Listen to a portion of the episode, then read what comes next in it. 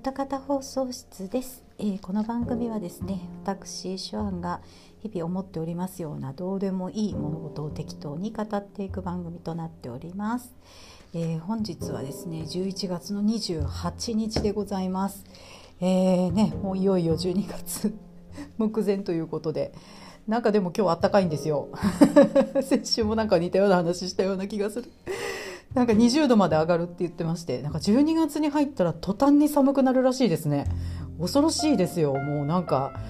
えー、って思ってね急に寒くなるのだけはちょっと嫌だなと思ってるんですよね。私私自身は全然血圧とか高くないんですけどちょっと父親がですねすごい高血圧でして急に寒くなったりすると血圧って上がるでしょ？なんかねもうちょっとドキドキしますよ。もう大丈夫かなと思ってるんですけれども。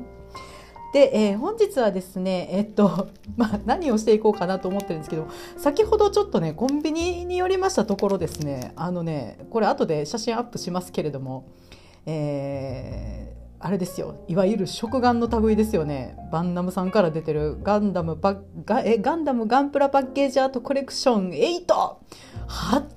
8まで出てんのこれ。すごいね。もう過去に7まで出てたんや。全然知らんかったけど。なんかたまたま見つけてですね。あこんなん出てるんやと思って。2つ買ってきたものでちょっと開封していきたいなと思います。2個買いました。とりあえずこれエアリアルだよね。エアリアルがあれなんだよね。うん？うん？うん？うん？うん？ですね。ちょっととりあえず開けてみましょう。えー、っとまず一つがですね。あルブリス。いきなりですね。いきなり新しいのが出ましたね。ガンダムルブリス。へえこれあれですよね。あのピンクと白が結構可愛いですよね。あの女の子が本当に好きそうな私見てないんで誰が乗ってるのか知らないけど。ねすごい女の子が好きそうな感じであこの辺を取り込もうとしているのかなとちょっとうっすら思ったりしますよね。女の子が好きそうなカラーリングっていうね。あ今回もあれなんですね。あの角がこめかみについてる系なんですね。面白い。こんなんなんだ。へえねあのまず1つ目がねルブリスでございました。ルブリスってどんな意味なんやろう？なんかあるんでしょうねきっと。あのあれが。由来があるんでしょうね。で2つ目がですね 開封しておりますよ。開封って結構楽しいよね。何でしょう。ん？これはですね陸戦型ジム。で書いてる。ああはいはい。おおはいはい。08招待に出てたやつだ。へえなるほど。えー、でもかっこいいです、すごく。ああこれ、あれですもんね。箱の絵ですよね。そのまんま。っていう感じで 今2つ開封しましたが別にこれが欲しいっつうのは別になかったあラインナップ見てこれが欲しいなって思ったのは特になかったんですけど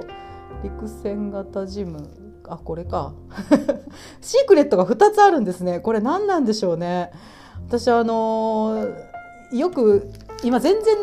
YouTube って見ないんですけどあのほぼほぼ見ないんですけど昔 YouTube でその開封動画とかすごい好きでよく見てたんです。こういうのもうカートンで買ってきて全部出るまで開けますみたいな感じのやつすごい見てて楽しいですよね。まあこ今回はですね、まあ、こちら2つ開けましたけれどもあの後でおやつにいただきたいなと思っております。皆さんもね見かけたらお買い求めになられたらよろしいんじゃないでしょうか。えー、というわけで今回ですね何の話をしていくかと言いますと、えー、今日はですね夏目友人帳の1期と2期をね見終わりました。まあ、こちらはですね、まあ、ちょっと前にカラオケキャスをやった時にあの聞きに来てくださったウラキングさんからねその時にいただいたリクエストでございます。ねあのー、なんかあのキャスでいただいたリクエストなんで忘れそうだなと思ってねそのその場であのリあのリストに加えたんですけれども。ウラキングさんよくあのツイキャスやっておられてですね私も空いてる時間があったらあのよく聞きに行くんですけれどもそこであのちょっと褒めていただいて ね、一人で喋ってるとね、なんかこう、何かと聞いてくださっている方のことをちょっと考えたりして、これって聞いてて面白くないかもなとかね、ちょっとうにゃうにゃすることもあるんですけれども、ちょっとね、褒めていただいて、なんかまあ非常に重はゆいような、恥ずかしいような気持ちに、ね、なったんですけど、まあでも嬉しかったんですよ。ありがとうございますっていう感じでね。でまあ、これでええんかなと思い悩むこともありますけれども、まあ、知識が薄い上に引き出しが少ないというねまあお前みたいなやつがポッドキャストがやるなっていう話なんですけれども、まあ私は、私ができることをやろうとね、思って、えー、これからもやっていこうかなと思っております。ありがとうございます。で、あのー、ね、そろそろゲストを呼ぶにはどうすればいいのかってことをね、勉強しろよっていうね、感じがしますけれども、なかなか、まあ、一人でなんか完結してしまっておりますね。来年一回ぐらいゲスト呼びたいね。うん、まあいいや。というわけでですね、そんなウラキングさんから今回おすすめいただきました夏目友人帳でございますが、えー、まあなんと現状で6期まで制作されているというね、超人気シリーズですよね。もう6期ですよ。すごいですよね。まあなかなか今現在進行形で6期まで続いてるっていうのはまあ本当に人気タイトルなんだなというね感じがします。まあ、1期は2008年ということでねもう実に10年以上前の作品なんですね。あのー、私2008年って個人的にも一番精神的にどん底だった頃なのでこの頃に見てたらもう死ぬほど泣いて大変だったかもしれない余計にうつ病になってたかなと思いますすごくいい話ばっかりなんでね。うんで、えーとまあまあ、どんな話かっていうとですね、まああのー、一応まあ妖怪と人間の出会いと別れというのがあってそこにまあ生まれる心の動きっていうのがすっごい繊細に描かれている作品ですね。まあ、普遍的なテーマも絡んでいるということでですね大概どんな人も楽しく見られるすごくあのなんていうのかなあの割と見る人を選ばない作品だなと思いました原作少女漫画なんですよね、まあ、少女漫画の繊細さっていうのもすごくありますしでもこうほっこりいい話っていうのがほとんどなのですごく見ててねあの気持ちよく見れる作品だと思います。まあ、やっぱりねこうなんというか住む世界が違う者同士が出会って別れるっていうのはやっぱりどうしても切ない話になりますよね。うんまあ、この間ねお話ししたバイファムもまさに地球人の子供たちとカチュアちゃんっていうねそのククトニアの女の子が出会ってっていうね住む世界が違う者同士の出会いと別れっていうね話だったわけですけれども、まあ、今回もねまさにそんな感じで、えー、住む世界が違う者同士が出会ったり別れたりっていうのを描いたね、えー、作品となりますね。でもさすがに超あ喉が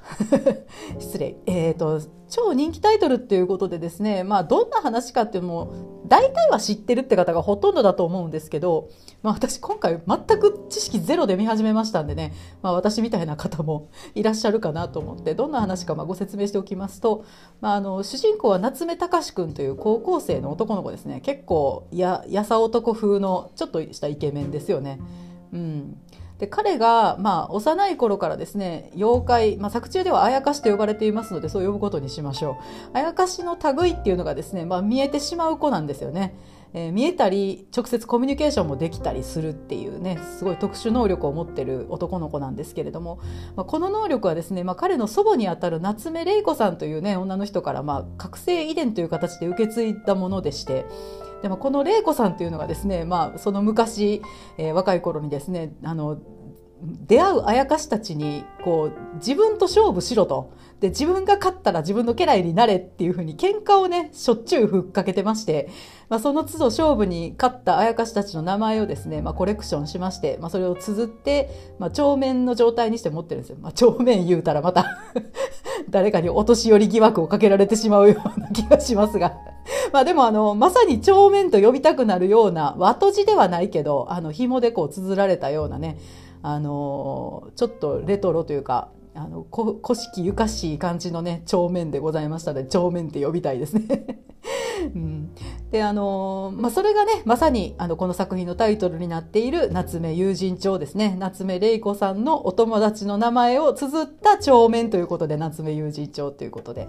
えーね、タイトルになっているわけですけれども。まあ、主人公のね夏目くんは、まあ、早くに両親を亡くして、まあ、祖母である玲子さんの遺品であるその友人帳をですね受け継ぐ彼が直接受け継ぐわけですけれども。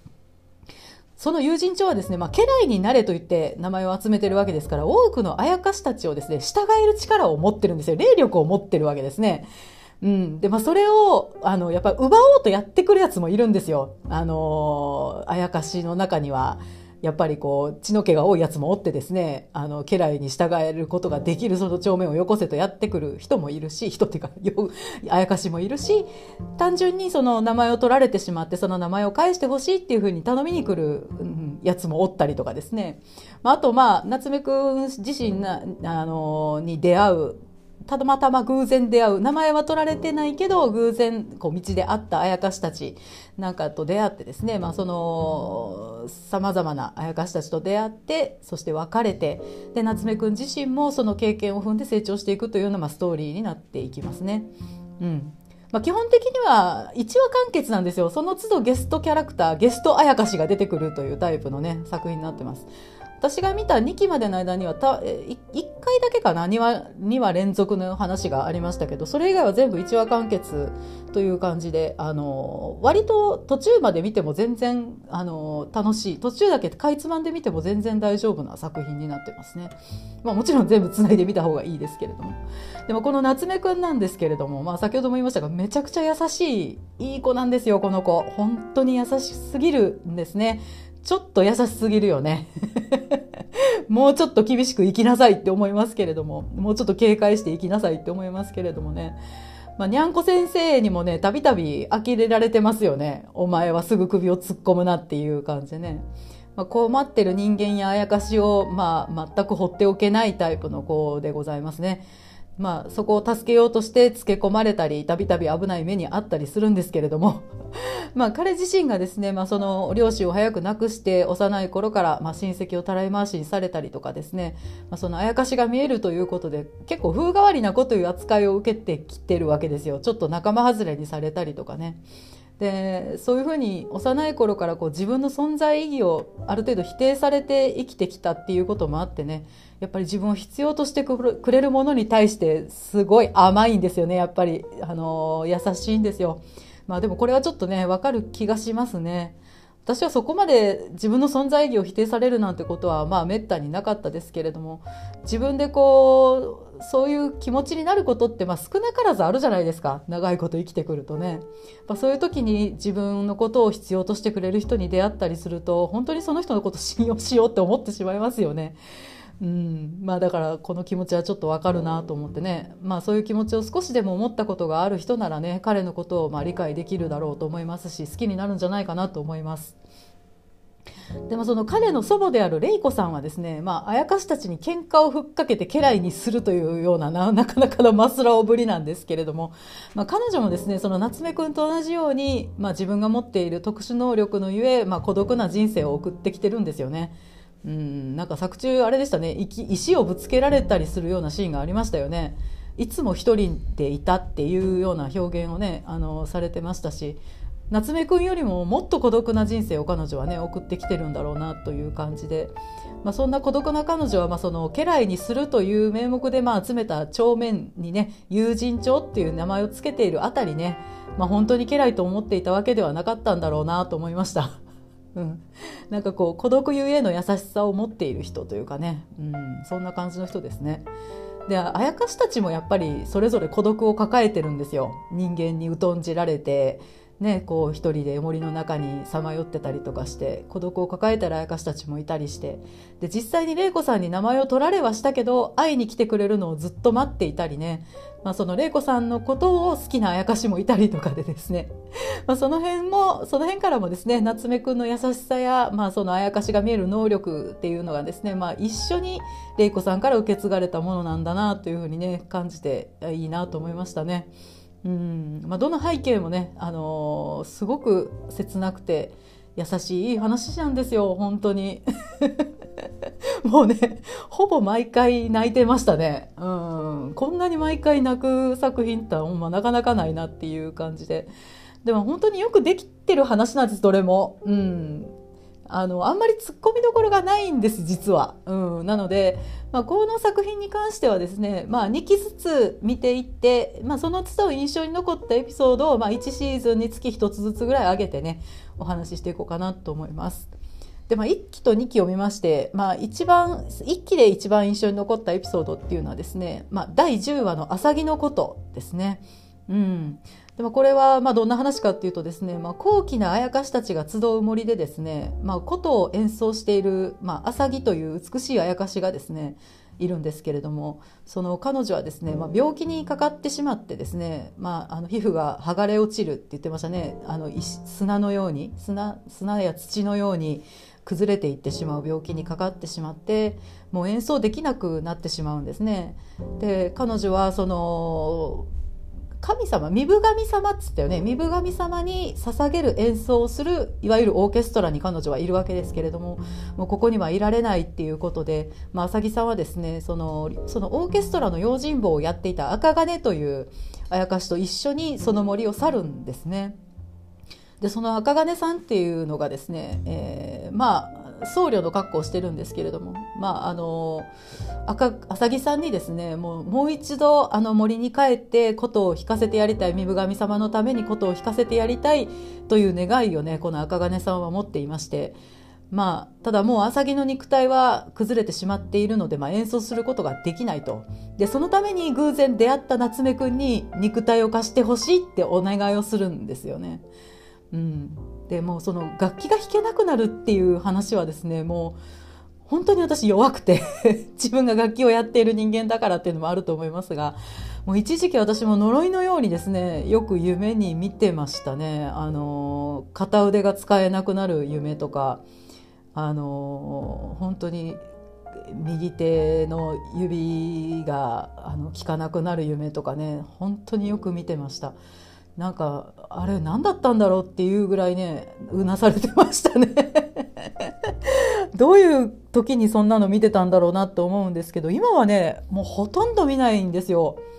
まあまあそういうことはほぼ起こらないって分かったから分かったって当時も思ってたと思うんですけどね何かあったんでしょうねきっとね。まあでも実際はまあいつ何時そういう災いが自分に起こるか分からないっていうのは分かってるんで。まあ、いつ楽器が弾けなくなるかっていうのはねあの常に思って思っておかないといけない、まあ、そんなのはもう誰しもある話だと思いますけどねいつ死ぬかわからんっていう話ですからねこれね。うん、なんでまあこの楽器が弾けなくなる話っていうのはもうどうしても他人事とは思えずにね過剰にちょっと感情移入をねしてしまいます。うんでこの赤金さんっていう男の人なんですけども用心棒の男の人なんですけどもこの人はですねもうただただ本当に一生懸命なんですよね浅木さんにもう一度あの森で琴を弾かせてやりたいそのためなら何だってやるって思ってる人なんですこの人。であの弦にする恋のひげを探すって言って 恋のひげが弦なんやと思ってそれをもう池で素手で探したりね、楽器の本体にする木の切り株をね大きな森の中で探したりとかね。作るとこかいな作るところからかいなってなりましたけどもね。でもでもこの赤金さんがですねすっごいテンションの高い人なんですよ。うん、あの面白い人なのすごく。一生懸命すぎて面白いというかですね。すごい真面目な人なんですけどね。なのでこう夏目くんとのやり取りではちょっと笑ってしまうシーンも結構あるんです。そこがすごくいいんですよね。あのギャグっぽいところもありながらっていうね感じで、まあ、それもあって最後にその浅木さんがですね夏目くんの肉体を借りて、まあ、演奏するシーンっていうのはね本当に美しくてよかったですね。このあのメリハリがすごくいいなと思いました。うん。浅木さんはですね、まあ、最後は結局自分が敬愛していた身分神様のために弾くのではなくてまあいつも自分を守ってくれていた赤金さんのために弾きたいんだって言って演奏するんですよ。うん、まあまあ、まあ、なんとなく想像つくような 感じの話ではあるんですけれどもまあその演奏の音がね演出上なくてそれがすごく良かったですね。あのまあ、やっぱりこの世のものとは思えないような美しい音楽ということになってるわけですから、まあ、音がない演出っていうのは本当に良かったなと思います。であの弾き終わった後ね赤金さんが持っているひょうたんの中で深い眠りに浅木さんはつくんですけれども、まあ、その赤金さんがそのひょうたんを持っている限り2人はねこれからもずっと共にいるのだって思うとね本当に幸せな気持ちで最後をね見ましたね本当に良かったなと思います。お話自体もねすごい好きなお話だなと思って見てたんですけれども浅木さんをですね能登まみこさんがおやりになってましてもうね私能登さんっていうともう個人的にはこの声で生まれてきたかったって思う声優さん ナンバーワンですね。本当にね。ああいう声で喋ってみたいわ。本当無理やけど。能登さんが出てる作品はですね結構あの割とチェックしてみますね。能登さんが出てるから見るみたいな感じのとこもちょっとあったりします。うん、でそのあとですねこの赤金さんをおやりになっている声優さんがですね今岡敦さんという方なんですけどももうこの方私本当に個人的に好きな声優さんでして、まあ、一番有名どころではですね、まあ、ジョジョ2部のシュトロハイムですね。あああの人って、ね、思われる方も結構いらっしゃるんじゃないかなと思いますがあのシュトロハイムすごかったでしょ？ジョジョの2部って、あのー、ジョセフがね杉田さんだったりすごい声優さんいっぱい出てるんですけどももう本当にそれを全て帳消しにするぐらいのすごい迫力でシュトロハイムをおやりになった方なんですよね。もう徐々に部見て今廊下さんを知れて本当に良かったなって思えるぐらいこの方のことが好きでですね。まああのそういうとですねこの赤金さんのテンションの高さっていうのがちょっとお分かりいただけるんじゃないかなと思います。シュトロハイム的な感じなの。うん。あのすっごいテンション高くウェーって叫んでみたりするような人なんですよね。うん。まあ本当にね完全にシュトロハイムに心をつかまれてしまったという声優さんでですねあのということもありましてこの方あまり主要なキャラクターをおやりになっている方ではないんですけれどもねあと有名なところで言ったらガールズパンツァーのあの花さんのお家の使用人のお兄さんいたでしょあの人力車引いてる人あの人今廊下さんですね。うん、もう声聞いて一聴してすぐわかる。あ、今廊下さんだと思ってね、ちょっと嬉しくなってしまうような感じもありまして、まあ中の人に対する思い入れもあって、もありまして、まあこの朝木のことっていうのはより印象深く残りました。一部はね、本当にもうなくす作品が本当に多くて、ちょっと選ぶのが大変だったんですけども、まあ、楽器が弾けなくなる話っていうのもちょっとありましてあと中の人に対する思いやり思い思い入れっていうのもあって、ま、こちらを選びました。で次にご紹介するのが、えー、2期のね第9話ですね「桜並木の彼」ですね、まあ、これはまあ先ほどご紹介した「浅木のこと」と並ぶぐらい好きなエピソードでした。うん。まあ、あのどんな話かっていうと、まあ、夏目くんがですね、まあ、偶然フリーマーケットに行った時に、まあ、絵がね置いてあってもうもう片付けるからそれタダであげるよって言われて、まあ、絵をもらってくるんですよ。でまあその絵にはですね、まあ、なんと八坂という名前の人物人間の男がですね 宿ってる絵でしてまあ後々わかるんですけどもあやかしが描いたものということでですね、まあ、霊力を持ってるような絵なんですよね。でその八坂に惚れているミヤという女の子、まあ、この子もあやかしなんですけれども、まあ、その絵をね取り返しに来るミヤちゃんが取り返しに来るというようなお話になっております。うんまあでも取り返しに来るってなんだか穏やかでない感じがねちょっとしないでもないんですけどこれがね全然そんなことなくてすごいほのぼのしててねいい話なんですよ。本当にねいい話でした。本当に。あのほのぼのとねいい話でございました。であのこのみやちゃんと八坂っていう男はですねその春の桜が満開の時期だけに桜の森で会うという仲なんですよね。まあ、会うと言ってもみやちゃんは自分があやかしであることがバレるのが怖くて、まあ、結局桜の花の中に隠れられる時期だけ会いに来るっていうことでね、まあ、桜の時期にだけしか会わないっていう風な設定になってるんですけれども、まあ、お互い顔も合わせたことがないしその桜の木の下にいる八坂でその梢に隠れて上から話しかけるみやちゃんっていう感じでですねもうすごくあのそれもねなんかねキュンときますよね本当に姿を見られたくないっていうみやちゃんの気持ちっていうのもねすごくいいなと思います。うんでまあ、何年もその限られた仰せっていうのを繰り返してきて、まあ、ある年から八坂が来なくなるんですね。で、まあ、元から体があまり強くないっていうあの話だったので、まあ、もしかしたら亡くなったのか、まあ、その辺は明らかにされてないんですけれども、まあ、何しか会えなくなってしまうんですこの2人はね。でそこで偶然みやちゃんはですねその自分が好きだった八坂が宿った絵を見つけて、まあ、その絵を抱いて旅をするんですよ。うん、でその八坂はやっぱ自分が体が弱かったためにどこにも行けない人生を送ってきたわけですよね。いろんなところに旅に出たいって言ってたんだけど、まあ、結局それが叶わなかったっていうことでみやちゃんはそれを叶えてやりたいっていうので、まあ、絵を抱いて旅をするんですけれども、まあ、道中でですねその絵を紛失してしまうんですよね。うん、でそれで絵を探していたところに、まあ、夏目くんが持っているということを書き付けてやってくるんですね。うん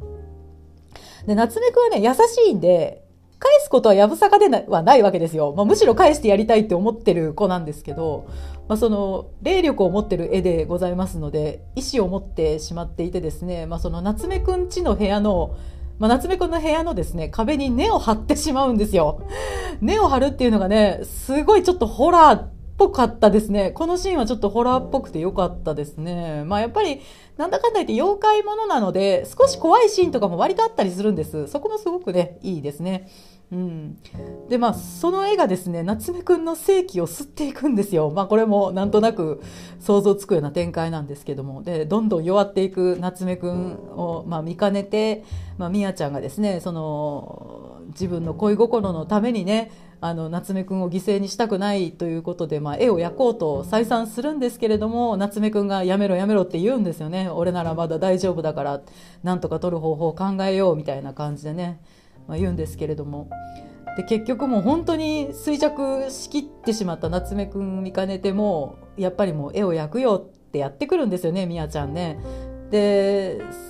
でもその前にお願いがあるとでこの